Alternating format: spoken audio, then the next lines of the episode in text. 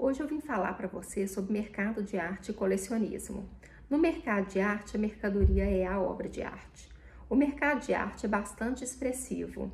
Os valores alcançados na aquisição de obras de arte, sejam elas pinturas, esculturas, fotografias, etc., podem chegar à casa dos milhões de dólares.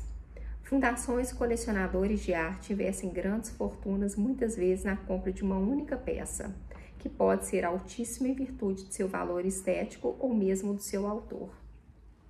Mas é importante lembrar que muitas pessoas pelo mundo possuem obras de arte em suas casas, que também foram adquiridas comercialmente, mesmo que por somas bem menores. Essas peças também se incluem no mercado de arte, ou seja, engana-se quem pensa que esse mercado é restrito aos leilões. Ser artista das artes visuais muitas vezes implica em vender obras e acho que é muito difícil para o artista que pinta e mesmo escultor fazer o preço de sua obra. A maioria dos artistas não é nem um pouco empreendedor e acha até mesmo que a sua obra não é um produto que deve ser comercializado. Participar de feiras, exposições, salões de arte e mesmo ter um vínculo com uma galeria de arte significa que o artista que ele vai ter que se vender. Entender esse mercado de arte pode ser o primeiro passo para que o artista possa, de fato, começar a ter algum reconhecimento. Quando você se junta aos seus semelhantes, você começa a entender melhor o caminho que deve trilhar para chegar ao mercado de arte. O mercado de arte é feito de pessoas que compram essa arte, são os amantes e muitas vezes os colecionadores de obras de arte. Esse é um mercado que no Brasil chega a um bilhão de reais por ano e poderia ser maior quando a obra de um artista cai no agrado de um colecionador, tudo pode ficar mais fácil. Mesmo que alguém queira colecionar as obras de um artista, se ele for desconhecido, existe um caminho para ser percorrido para o reconhecimento dele de uma forma regional, nacional ou até mesmo internacional. Quem coleciona dificilmente vai colecionar alguma coisa que não tenha valor valor e não preço. São duas coisas diferentes. Muitas vezes o reconhecimento não vem pela técnica, pela obra, pelas cores impressas na obra. Muitas vezes o reconhecimento vem pela história e trajetória do artista. É o conjunto do que ele é e do que ele faz que pode dar à obra uma qualidade ímpar e única. Entender está no mercado de arte que é especialistas especialistas que possam discernir o bom trabalho do trabalho comum, que possam descobrir na história e na obra do artista o que de fato importa e o faz diferente do que existe no mercado. O colecionador de arte, paixão, interesse pelo belo, sacrifício para obter o que pretende marca o perfil dos colecionadores de arte.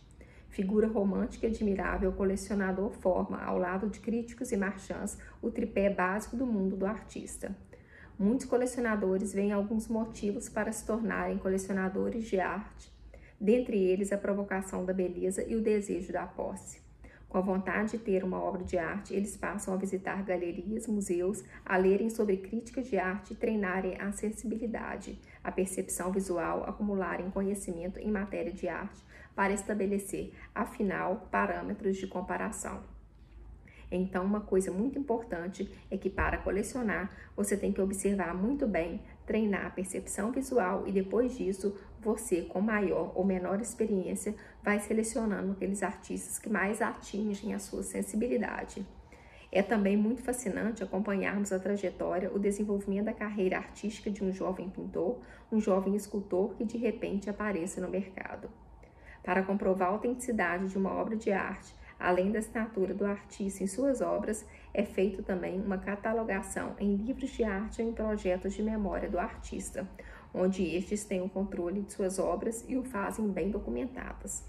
E é muito importante o mercado ter um controle próprio, recíproco, interdisciplinar e entre os seus componentes, seguradora, galeria, artista, museu, sempre de aprimorar esse controle da obra.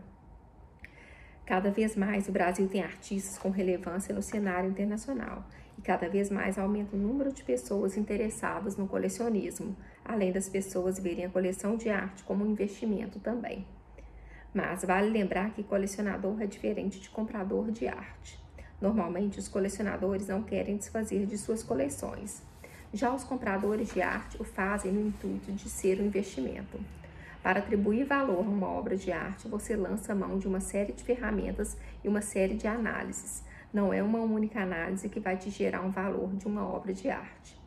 Você analisa, por exemplo, as assinaturas e realmente as assinaturas correspondem ao determinado artista, pois isso vai influenciar no valor final para saber se a obra é autêntica ou não.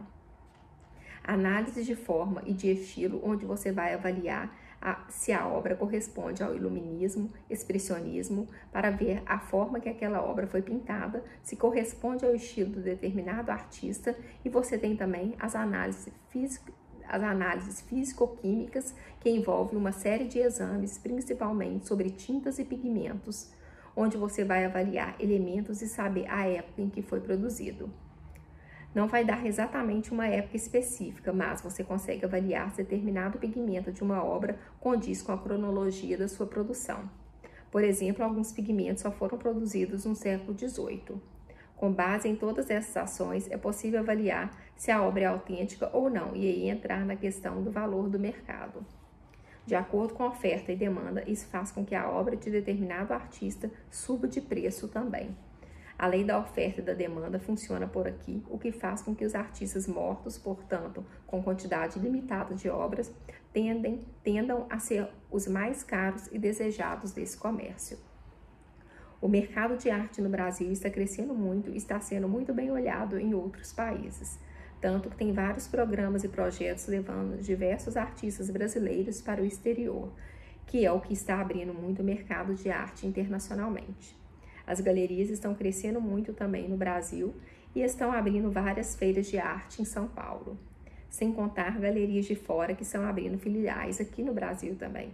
O mercado de arte no Brasil amadureceu e com isso você potencializa a expansão da arte em geral. Um assunto que já tratei em outro vídeo, mas que vale a pena comentar novamente, é sobre a diferença entre mercado primário e mercado secundário, para quem ainda tem dúvida. O mercado primário são as galerias que trabalham com a representação de artistas que ainda estão produzindo as obras. E você leva pela primeira vez a obra para o mercado e depois essa obra volta para o mercado secundário por venda revenda. São mercados bem diferentes. O mercado secundário lida com a obra, vende uma obra. Já o mercado primário representa um artista, pensa na carreira de um artista. Uma coisa importante para se falar também é que o artista tem um universo, tem um assunto, tem questões que geram obras, e obras significa, de certa forma, o que o artista pensa, o que ele acredita, o que ele advoga, e para uma galeria ou escritório de arte representá-lo, tem que compartilhar essas ideias, esse universo, essas questões, esses conceitos.